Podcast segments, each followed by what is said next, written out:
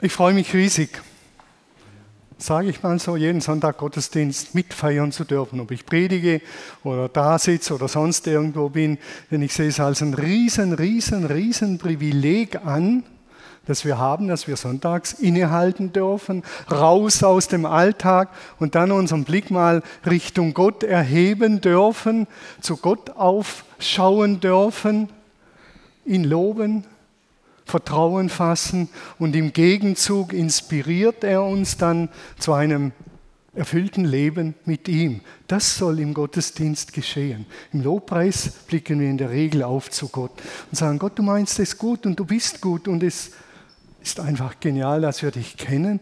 Und im Gegenzug sagt der Thomas, ich habe da noch ein paar Ideen.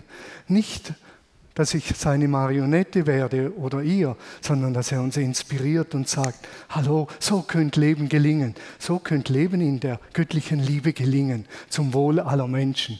Deshalb feiere ich unbändig gern Gottesdienst. Wenn ihr euch vorhin gewundert habt, dass eine junge Dame mich herzhaft umarmt hat, Macht euch keine Sorgen, ist bei unserer Ehe alles in Ordnung. Das war einfach unsere Tochter, die aus Basel gekommen ist und mich heute Morgen so herzlich begrüßt hat. Nicht, dass jetzt jemand drin sitzt und denkt, oh, was war denn das jetzt? Ich freue mich, äh, dass sie hier ist mit ihrem Mann, der Geburtstag hat, der David. Der sitzt hier, wenn ihr ihm nachher begegnet. Ganz kleine äh, Randnotiz. Gut, und das ist die Vorrede. Es gibt, es gibt Menschen, die haben im Spiel des Lebens, ich sage es mal so, ganz, ganz, ganz schlechte Karten gezogen. Da ist kein Ass dabei und da ist kein König dabei und da ist keine Dame dabei. Da ist vielleicht eine Vier dabei, mehr nicht. Die haben schlechte Karten gezogen. Was kann jemand dafür, wenn er in der Ukraine geboren ist, dort aufwächst und jetzt dieses Elend erleben muss? in Gebieten, wo Hungersnöte herrschen, in Indien, wo Frauen nichts gelten, nach wie vor und, und, und. Es gibt solche Menschen, die haben sehr unglückliche Lebenskarten gezogen. Das ist einfach so. Maria Magdalena, die zur Zeit Jesu gelebt hat, ist auch so eine Frau, die sehr unglückliche Lebenskarten gezogen hat. Sie hatte drei große Handicaps. Das erste große Handicap war, dass sie eine Frau war. Denn Frauen galten in der Antike nichts. Thales und Sokrates, die haben das so formuliert, also griechische Philosophen, die haben gesagt, die haben nicht in dem Sinne an Gott geglaubt, die haben gesagt, wir sind dem Schicksal dankbar. Ich bin dem Schicksal dankbar, sagte Sokrates, dass ich ein Mensch bin und kein Tier, dass ich ein Mann bin und keine Frau und dass ich ein Grieche bin und kein Barbar. Es gibt ein jüdisches Gebet, das sagt, gelobt sei Gott der Schöpfer aller Dinge und ich danke ihm, dass ich ein Mann bin und keine Frau. Nur, dass wir ein kleines bisschen erahnen, was es damals bedeutete, Frau zu sein. Das ist das erste Handicap. Das zweite Handicap ist, dass sie kinderlos war und unverheiratet. Eine Frau ohne Kinder und ohne Mann, die gilt nichts, die galt damals nichts. Und das dritte Handicap von Maria Magdalena war, dass sie besessen war. Sie war dämonisiert. Und zwar mindestens von sieben Geistern und diese Zahl deutet hin, eine Vollzahl, die war psychisch, die war deformiert, die war psychisch am Ende, die war ein Wrack. Und ziemlich sicher durfte sie nicht im Hause leben, sondern draußen. Das war die Situation von Maria Magdalena, einer Frau. Und dieser, diese Frau ist Jesus begegnet. Und Jesus hat diese Frau befreit von den Dämonen lesen wir im Lukas-Evangelium, er hat sie erlöst von diesen quälenden Mächten, die ihr wahrscheinlich das Leben zur Hölle gemacht haben, im wahrsten Sinne des Wortes. Er hat sie befreit und sie konnte wieder aufrecht gehen. Jesus ist ihr begegnet und hat sie in die Nachfolge gerufen, war damals ein No-Go. Er hat ihr Würde gegeben. Du bist ein Mensch Du bist ein geliebter Mensch, du bist ein wertvoller Mensch. Das hat diese Frau erlebt. Wir können das nur erahnen, was das für sie bedeutet hat. Und dann zieht diese Frau mit diesem Jesus umher, ihrem Erlöser, ihrem Befreier, das hat sie erlebt. Wenn sie vom Erlöser gesprochen hat, dann weiß sie, wovon sie spricht. Und sie war wieder anerkannt in der Gesellschaft. Und dann muss sie miterleben, wie dieser Jesus, dieser Mensch, der so, so viel Gutes tut, verhaftet wird, gefoltert wird, verhört wird, ans Kreuz genagelt wird, sechs Stunden Hüllenschmerzen erleiden muss, bis er stirbt. Sie war am Kreuz mit dabei. Diese Frau, die ihm alles und gar alles zu verdanken hat, alles, die muss erleben, wie dieser in Anführungszeichen super genial gute Mensch von Menschen getötet wird, auf brutalste Art und Weise. Ist eine Welt für sie zusammengebrochen. Ihre ganze Hoffnung, ihre Sehnsucht ist zerbröselt. Und sie war wieder am Ende. Maria Magdalena geht dann zum Grab, wo Jesus hineingelegt wurde. Und sie tut halt, was man tun muss bei einem Leichnam in der damaligen Zeit, ihn einbalsamieren. Sie ging zum Grab und sie wollte Jesus einbalsamieren und dann ist der Stein weg, der Leichnam ist weg der Schock ist noch größer. Sie haben, sie haben Jesus geklaut. Sie haben den Leichnam geklaut. Er ist weg. Und in ihrer Verzweiflung rennt sie zu den Jüngern so schnell sie kann und sagt ihnen, hey Leute, sie haben den Leichnam geklaut, der Leichnam ist weg. Johannes und Petrus machen sich auf den Weg, rennen zum Grab und tatsächlich, der Leichnam ist weg. Maria rennt hinterher so schnell sie kann und dann kommt sie erneut zum Grab und dann beginnt jene Geschichte, auf die ich heute ein bisschen näher eingehen will. Inzwischen war auch Maria aus Magdala zum Grab zurückgekehrt und blieb voll Trauer davor stehen. Das kann man sich vorstellen, wenn man so, so, so viel Gutes von jemand erlebt hat. So viel Gutes. Und so ein Mensch wird getötet und dann ist noch der Leichnam weg. Weinend, weinend schaute sie in die Kammer und sah zwei weiß gekleidete Engel an der Stelle sitzen, wo der Leichnam von Jesus gelegen hatte. Einen am Kopfende und den anderen am Fußende. Warum, warum weinst du? fragte der Engel. Warum weinst du? Sie haben meinen Herrn weggenommen und ich weiß nicht, wo Sie ihn hingebracht haben, antwortete Maria.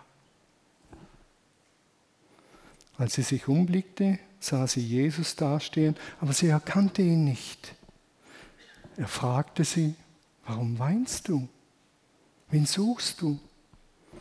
Maria hielt Jesus für den Gärtner und fragte deshalb, hast du ihn weggenommen? Dann sag mir doch bitte, wohin du ihn gebracht hast ich will ihn holen.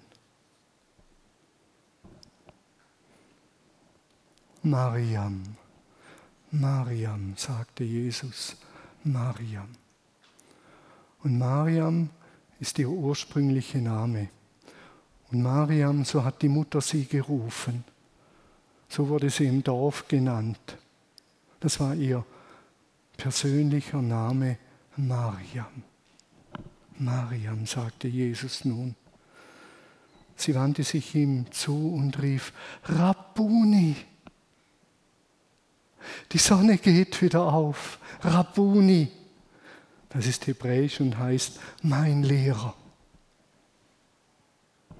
Und dann sagt Jesus zu ihr, halte mich nicht fest. Halte mich nicht fest, denn ich bin noch nicht zu meinem Vater in den Himmel zurückgekehrt. Gehe aber zu meinen Brüdern und sage ihnen, ich gehe zurück zu meinem Vater und zu eurem Vater, zu meinem Gott und zu eurem Gott. Maria aus Magdala lief nun zu den Jüngern und berichtete ihnen, ich habe den Herrn gesehen. Und sie erzählte ihnen, was er ihr aufgetragen hatte. Diese Geschichte überlesen wir ganz schnell und sagen, okay, Jesus ist auferstanden, also werde auch ich auferstehen, alles geklärt, abgehakt. Diese Geschichte hat eine Fülle von Sinn. Und ich muss heute aufpassen, dass ich mich nicht verhedere in den vielen Dimensionen, die diese Geschichte zum Ausdruck bringt. Ich nenne nur ein kleines Beispiel. Maria meint, es wäre der Gärtner. Und da hat sie recht. Jesus ist nämlich der zweite Adam. Der neue Adam, der die Schöpfung ihrem Ursprung zuführt. Der erste Gärtner war Adam, der die Schöpfung bebauen, bewahren und beherrschen und verwalten sollte. Und Jesus ist im gewissen Sinn, deshalb spielt das in einem Garten, der zweite Gärtner, könnte man ganz viel dazu sagen.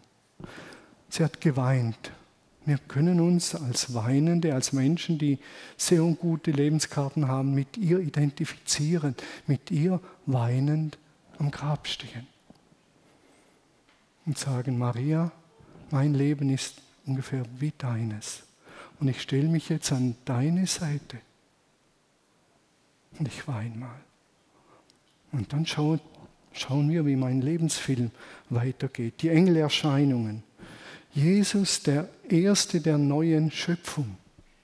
Jesus der Prototyp der Auferstehung und der Prototyp für die neue Schöpfung. So wird neue Schöpfung vom Prinzip her sein. Da steckt eine Fülle von Sinn in dieser Geschichte, die faszinierend ist. Ich beschränke mich heute auf diesen einen irritierenden Satz, der irreführend sein kann. Halte mich nicht fest. Halte mich nicht fest. Es kann nicht sein, dass Jesus gemeint hat, berühre mich nicht. Ich bin ein Geistwesen, denn zu Thomas hat, hat das Gegenteil gesagt, nämlich berühre mich. Leg deine Hände in meine Wundmale und in die Seite. Zu Maria sagt er, halte mich nicht fest, halte mich nicht fest. Die Begründung ist, denn ich bin noch nicht zu meinem Vater in den Himmel zurückgekehrt, gehe aber zu meinen Brüdern und sage ihnen, ich gehe zurück zu meinem Vater, zu eurem Vater, zu meinem Gott und zu eurem Gott. Das seht ihr hier auf der Folie gleich. Das ist sozusagen die Pointe, eine der Pointen in dieser Geschichte. Versuche mich nicht festzuhalten, sagt Jesus damals zu Maria. Ja, Maria, ich bin dein Heiler. Ich habe dich geheilt. Ja, Maria, ich bin dein Befreier. Ich habe dich von den Dämonen befreit. Ja, Maria, ich bin dein Lehrer. Das bin ich alles. Aber ich muss dir eines sagen, Maria, ich bin noch viel, viel, viel, viel mehr. Ich bin noch viel mehr als das, was du bisher erlebt hast. Und das ist eine Einladung an uns alle. Wir meinen, wir werden vielleicht Jesus kennen. Und das sage ich für mich selber. Ich meine, ich würde ihn kennen, aber ich kenne nur einen kleinen Teil von ihm. Denn Jesus, und das sagt uns diese Geschichte, ist noch viel, viel größer. Die Frage ist nur, ob wir offen sind oder ob wir ihn festhalten in dem Denkrahmen, in dem wir ihn kennengelernt haben. Jesus ist der, der für meine Sünden bezahlt hat. Punkt, Amen, Schluss, das ist's. Und dann mache ich mir ein Bild von Jesus, dem Gott und das darf ich nicht. Und ich sperre ihn in ein Kästchen und ich werde ein zunehmend unzufriedener Christ. Denn die größere Dimension von Jesus, die habe ich nicht einmal annähernd kennengelernt. Zum einen entsteht hier eine neue Form von Beziehung. Jesus spricht ich gehe zu meinem Vater und zu eurem Vater, zu meinem Gott und zu eurem Gott. Das hat er im Vorfeld so nie gesagt. Ihr könnt durch mich eine völlig neue Beziehung zum Vater kriegen. Aber die, der Höhepunkt ist, dass er sagt, ich bin noch nicht bei meinem Vater. Petrus formuliert es so und er sagt, welcher ist zur Rechten Gottes aufgefahren in den Himmel? Und es sind ihm untertan die Engel und die Gewalten und die Mächte. Kaum vorstellbar. Und Jesus sagt zu Maria, Maria, Ich gehe in eine Dimension und ich tritt einen Herrschaftsbereich an. Das sind für dich wie sieben Siegel. So gewaltig und wuchtig ist das. So wie es Petrus formuliert, ihr seht es gleich auf der Folie, wie es Petrus formuliert, welcher ist zur Rechten Gottes aufgefahren gen Himmel und es sind ihm untertan die Engel und die Gewalten und die Mächte. Man könnte sagen, um es auf den Punkt bringen, Jesus ist Herr. Herr der ganzen Welt und Herr des ganzen Universums. Maria, ich bin dein Heiler. Maria, und ich habe dich befreit. Maria, ich bin dein Lehrer. Es stimmt alles. Nur gibt es eine Dimension von diesem Lehrer und von diesem Heiler, die ist dir bisher wie verborgen. Denn ich sitze zur Rechten des Vaters und mir sind untertan alle Mächte im Himmel und auf der Erde. Diese Regentschaft, diese Herrschaft, die tritt ich jetzt an.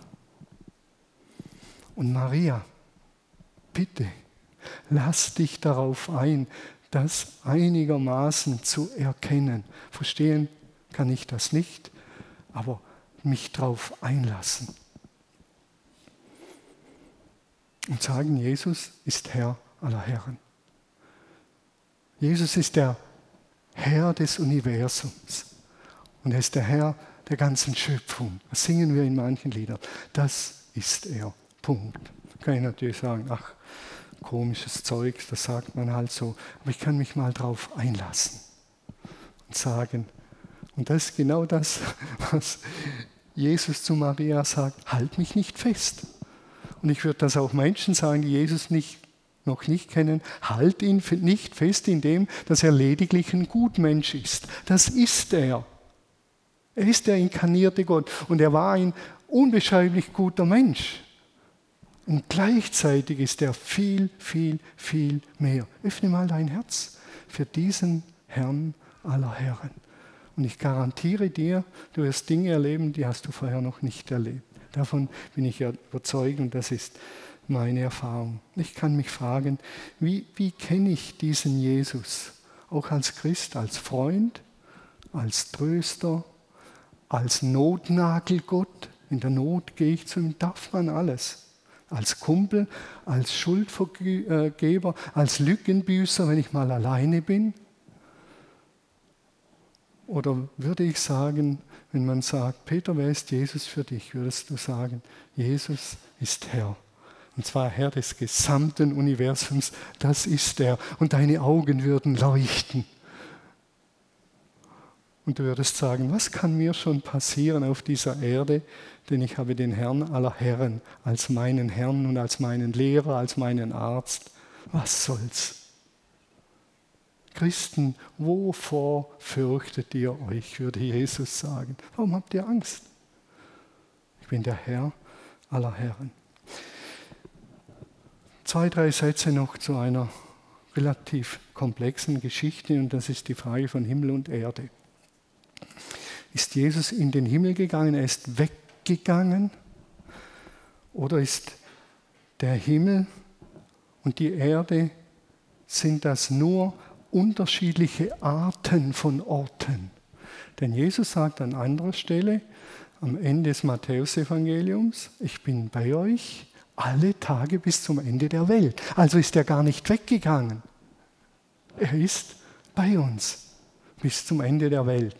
Himmel und Erde sind nur zwei unterschiedliche Arten von Orten. Und die himmlische Sphäre und himmlische Welt ist unseren Augen überwiegend verborgen. Wir wissen nicht, wer noch alles hier ist, auf den Querbalken des Kreuzes sitzt, weil unsere Augen verborgen sind. Ich empfehle euch mal den Film anzugucken mit Nicolas Cage, Stadt der Engel. Der eröffnet so eine Ahnung, wie diese Welt auch noch sein könnte, wo diese Engel auf den Schildern der Highways in den USA sitzen und auf den Verkehrsschauen in den Bibliotheken sind, irgendwo rumhängen und rumsitzen. Morgens tanken sie auf bei Gott am Meeresstrand. Aber sie sind da, aber wir sehen sie nicht. Wir sind hier im Westen so rational geprägt, dass wir das nicht einmal mehr zu denken wagen.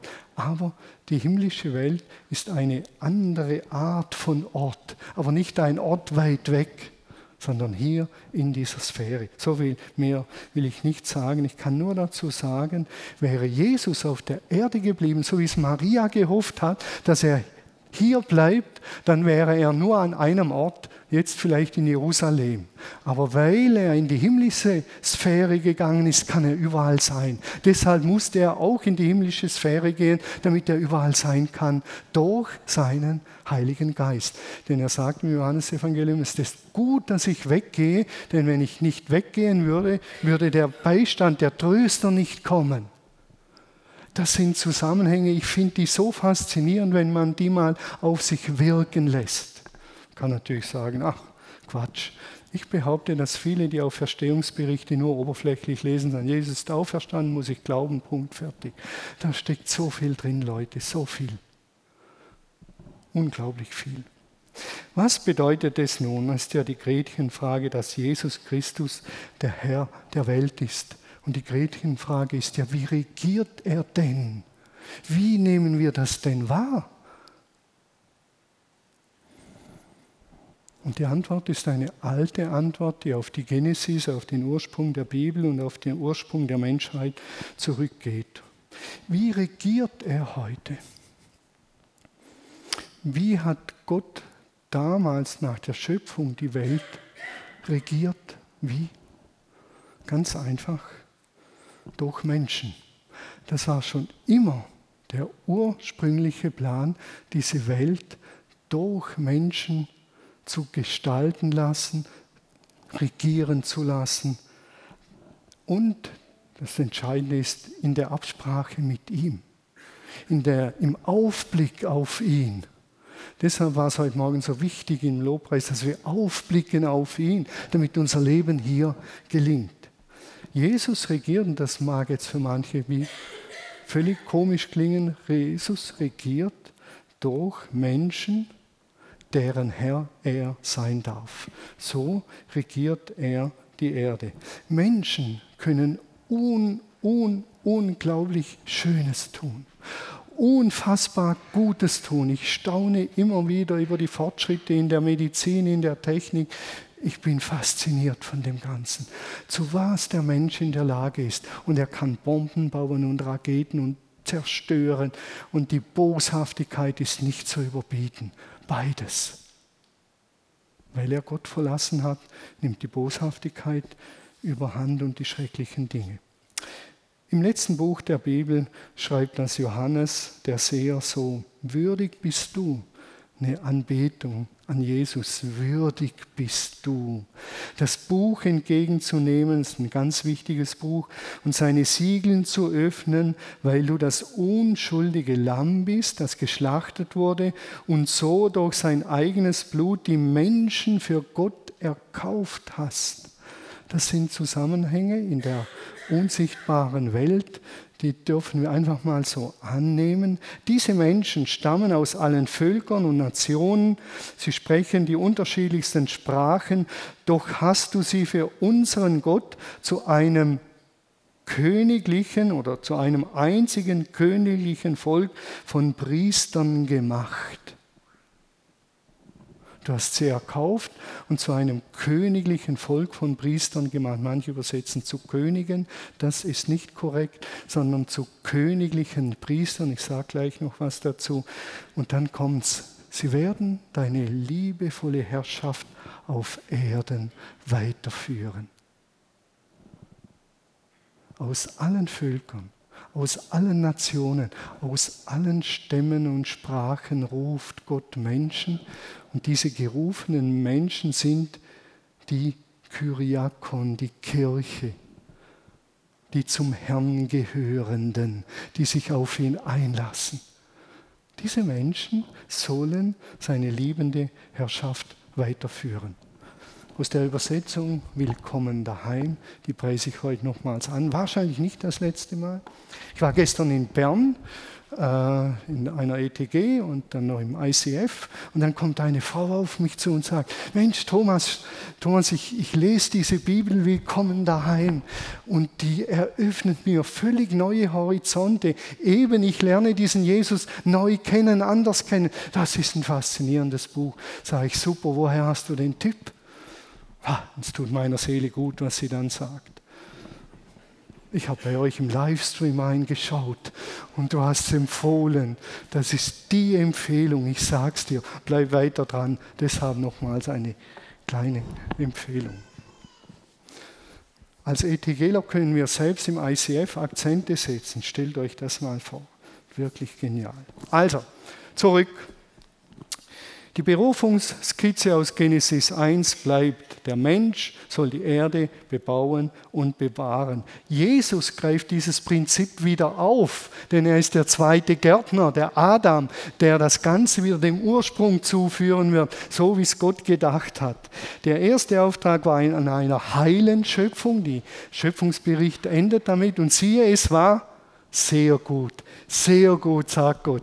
Sehr gut habe ich das gemacht. Sehr schön eigentlich, Carlos. Das habe ich super hingekriegt. So, ihr Menschen. Und jetzt macht was draus. Was Geniales. Kultur schaffen, Türme bauen. Aber abends gibt es immer ein Meeting mit mir. Kein Zoom-Meeting, sondern ein wirkliches, reales Treffen mit mir. Und dann besprechen wir das Ganze. Und ich sage euch, wo ihr noch ein bisschen nachbessern müsst. So läuft das. Faszinierend. Und diesen Auftrag, gibt Jesus wieder seinen Jüngern. Der Auftrag, der erste war in einer heilen Schöpfung, der zweite ist eben in einer korrumpierten Schöpfung, in einer Schöpfung, die entstellt ist, weil die Menschen in ihrer großen Macht, die sie bekommen haben, so vieles kaputt gemacht haben, weil sie Gott den Rücken gekehrt haben, sich von ihm abgewendet haben. Und jetzt sagt Jesus, ihr bekommt neu diesen Auftrag, aber unter anderen Vorzeichen, deshalb königliche Priesterschaft. Der königliche Teil in diesem Auftrag, es gibt einen königlichen und einen priesterlichen äh, Aspekt. Der königliche Teil ist, äh, sich im Sinne Gottes um Gottes Welt kümmern, sich in seinem Sinne um seine Welt kümmern, regieren in seinem Sinne, nämlich seine guten Gedanken fokussiert in der Bergpredigt in dieser Welt verkörpern. Die Menschen, sagt Jesus, sollen eure guten Taten sehen am Ende der Bergpredigt oder bei den Seligpreisungen und euren Vater im Himmel preisen. Lebt das, verkörpert das, so regiert ihr. Wenn du, lieber Thomas, in Eirach Bergpredigt lebst, dann werde ich Gott als Vater mehr Einfluss in Eirach bekommen. Wenn du dort gute Akzente setzt, wie in der Bergpredigt, die Feinde lieben, für sie beten, dann das ist der königliche Aspekt, hat eher mit Regieren zu tun, die Ordnungen Gottes leben, anmahnen, in diese Welt, von Gott her in diese Welt hineintragen. Das ist der königliche Aspekt, von Gott her in dieser Welt so leben. Und dann, das wäre das, was Jesus getan hat in den Heilungen, in den Dämonenaustreibungen in seiner Lehre von Gott herkommend, so lebt so. So hat er Maria geheilt. Und der priesterliche Teil ist der zweite Teil, das ist die Welt vor Gott bringen. Der königliche Teil ist, wir bringen Gott in diese Welt und der priesterliche Teil ist, wir bringen diese Welt vor Gott. Im Gebet, in der Fürbitte und im Lob und im Dank indem wir sagen, Gott, du hast das Ganze wunderbar geschaffen. Dir sei Lob und Ehre und Dank. Das Frühstücksei heute Morgen war eine wahre Wucht und dann noch mit Speck äh, aus dem Finchgau untermalt. Und die Geschmackspapillen, die du mir gegeben hast, ich könnte jubeln und jauchzen und meine Frau umarmen. Ich bin halb wahnsinnig geworden vor Glück. Dank dir, Vater, dass du uns so geschaffen hast. Halleluja. Genau. Eigentlich müsste man diesem guten Applaus geben. Wir sind halt Deutsche. Und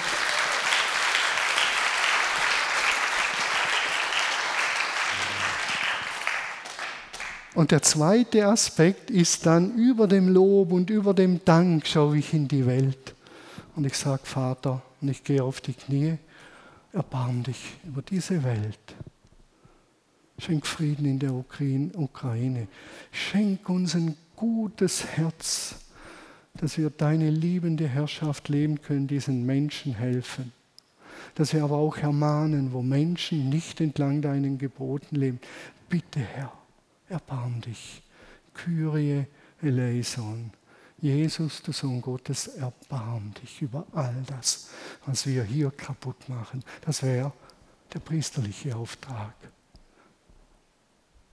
Königliche oder Priester und Könige in seinem Königtum ist schwierig zu übersetzen. Deshalb übersetzt man lieber königliches Priestertum. Und das muss ich noch sagen, ohne Jesus geht das nicht. Denn Jesus hat, ob wir das verstehen und wahrhaben wollen, wie auch immer, durch seinen Tod die Versöhnung mit Gott hergestellt. Wie immer das geschehen ist, was immer da war, können wir endlos spekulieren oder wir können es annehmen. Sagen, ja, ich nehme das an damit ich ein königlicher Priester werde und deine Herrschaft in diesen zwei Bereichen in dieser Welt lebe. Als König, indem ich von dir inspiriert lebe und indem ich die Welt vor dich bringe. Das ist mein priesterlicher Auftrag ohne dass wir mit Gott versöhnt sind und er uns befreit, wie eben Maria Magdalena und wie eben Thomas und wie eben Petrus, die Gespräche folgen noch, ohne das geht es nicht, da kriegen wir das nicht hin, denn es fehlt die Beziehung zum Vater, zu Gott als Abba, als unserem Vater, als dem Vater von Jesus. Jesus hat das verkörpert, er hat uns erlöst, erkauft, versöhnt, damit wir, Paulus sagt es so, den priesterlichen Aspekt zu versöhnten Versöhnern werden. Und wir rufen die Welt auf, lasst euch versöhnen mit Gott, lebt an euren königlichen Auftrag, dass es besser wird auf dieser Welt. Ich finde den Gedanken faszinierend. Das steckt alles in dem drin, Maria, halt mich nicht fest. Da gibt es noch mehr zu entdecken. Da gibt es die tiefe ursprüngliche Berufung zu entdecken und die gelingt nur, wenn ich in den Himmel auffahre. Merkt ihr, mit Jesus leben ist tausend Millionen Mal mehr Leben als einfach eine neue Moral leben. Mit zusammengebissenen Zähnen muss ich halt durch. Keinen Sex vor der Ehe oder irgend sowas. Nein, es hat völlig andere Dimensionen. Und die faszinieren mich. Ich hoffe, dass ich euch nicht überrolle wie eine Dampfwalze und ihr geht heim und sagt, boah, was war das heute Morgen? Aber es ist so. Und wir sollten uns von dieser Vision anstecken lassen. Mein Weg ist geprägt von diesen neuen Entdeckungen. Ich habe diesen Jesus als Sündenvergeber erlebt und ich war zufrieden, habe gesagt, passt, Sünden vergeben, passt, Ende, weiter so. Und er hat mich ja dann in die Theologie berufen und später habe ich gemerkt, dass eigentlich das ganze Leben theologisch ist. Alles ist eigentlich Theologie, weil alles kommt von Gott und alles geht zum Gott und alles lebt von Gott. Da muss ich nicht Theologe sein, das kann jeder erleben. Mein altes Leben aufgegeben und mehr und mehr Jesus kennengelernt als der andere. Da gab es die charismatische Hochblüte, Jesus der Wundertäter. Das war, dann habe ich in mich auf diese Linie voll eingeschossen. Und bis Jesus gesagt hat, Thomas, es gibt noch mehr von mir. Und ich bin noch größer als das. Das bin ich auch. Und jetzt habe ich fast den Eindruck, als wäre ich am Ende angekommen und lebenssatt sterben kann. Aber ich befürchte, da gibt es noch viel mehr zu entdecken. Morgen sagt der Thomas, wir gehen jetzt weiter, halt mich nicht fest. Da gibt es noch viel zu entdecken. Ich bin unendlich dankbar für diese spannende Lebensreise mit diesem Jesus, der immer wieder sagt, Thomas, halt mich nicht fest. Da gibt es noch mehr und da gibt es Neues zu entdecken. Er handelt aber auch, und das muss ich in aller Kürze noch sagen, er handelt auch direkt. Er handelt durch uns, aber auch direkt durch Träume, Zeichen und Wunder, die er schenkt. Er begegnet Menschen direkt. Und ich habe eine wunderschöne Geschichte, auch eines Theologen, die muss ich jetzt noch ganz kurz vorlesen. So. Die entstand durchs Bibellesen. Mein Weg war ungewöhnlich. Im Sommer 1990 hatte ich als Atheist beschlossen, in meinem Le äh, Lehramtsstudium zu Deutsch und Philosophie auch evangelische Religion als drittes Fach zu nehmen. Schon spannend. Ein Atheist sagt, als drittes Fach nehme ich noch evangelische Religion, interessiert mich. Die Studienberatung der Universität Münster hatte mir das empfohlen, sodass ich wenigstens ein Mangelfach studierte. Neugierig begann ich die Bibel zu lesen und hörte nicht mehr auf. Nach vielen Stunden Lektüre, aber auch nach dem Besuch unterschiedlicher Gottesdienste, jetzt sind wir wieder bei den Menschen, durch die Gottes, Gott regiert, und nach vielen Gesprächen traf es mich eines Abends an meinem Schreibtisch. Je länger ich das Neue Testament las, desto mehr lief es für mich auf eine Frage hinaus, und zwar, ist dieser Jesus wirklich auferstanden? Lebt er? Und in diesem Moment wurde ich über der aufgeschlagenen Bibel von dem Eindruck überwältigt, ich glaube, dass er lebt. Ich glaube, dass er lebt. Er ist jetzt da und ich kann mit ihm reden. Faszinierend. Wer Thorsten Dietz kennt, ist aus seinem Buch Menschen mit Mission. Faszinierend. Und wir sehen hier die Durchmischung. Menschen, mit denen er gesprochen hat, die Bibel und das direkte Reden Gottes. Aber ganz vieles geschieht eben durch Menschen. So hat er es gedacht, das ist so. Und das sollten wir endlich einfach annehmen. Der Herr des Universums, und wir sind wieder bei am Anfang, der Herr des Universums spricht zu mir. Durch Menschen ganz persönlich. Und er hat mich gerufen und er hat gesagt, Thomas, Thomas, willst du mir nachfolgen? Ich habe ja gesagt, auch mit schlotternden Knien. Aber ich habe nicht erahnt, dass ich ein paar Jahre später einen Beruf aufgebe und, und, und. Meine Frau sagt oft, ich habe eine Mogelpackung geheiratet, ich habe einen Molkereimeister geheiratet, jetzt habe ich einen Theologen.